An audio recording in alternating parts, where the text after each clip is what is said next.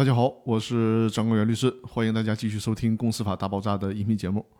因为年底开庭实在是太多了，就在上周，我还从沈阳飞到了新疆的克拉玛依开庭。这也是我的《公司法大爆炸》的一个听众，因为有诉讼案件，然后找到了我。当大家听到这期节目的时候呢，在这一周我还要去广州去开一个庭。年底大量的集中开庭，导致我上周啊。有几乎是一周的时间没能更新音频节目，因为实在实在是找不出时间来录制了，实在是抱歉。那现在呢，我继续更新我的音频节目，尽可能的挤出时间，不让我的节目更新中断。那好啊，我们回到节目中来。今天和大家分享的话题是补充申报的债权在什么情况下能够得到清偿的第二部分。所谓的补充申报债权的债权人存在重大过错。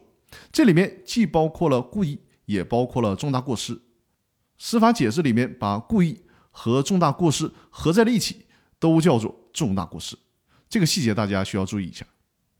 债权人没有在规定的期限内申报债权，如果是因为债权人自己的重大过错造成的，比如说故意不来申报，或者是呢完全忘记了来申报，在这种情况下，如果清算组在偿还完按时申报的债权人债权之后，把剩下的一部分钱分给了股东，那么重大过错的债权人就不能再向股东要这部分钱了。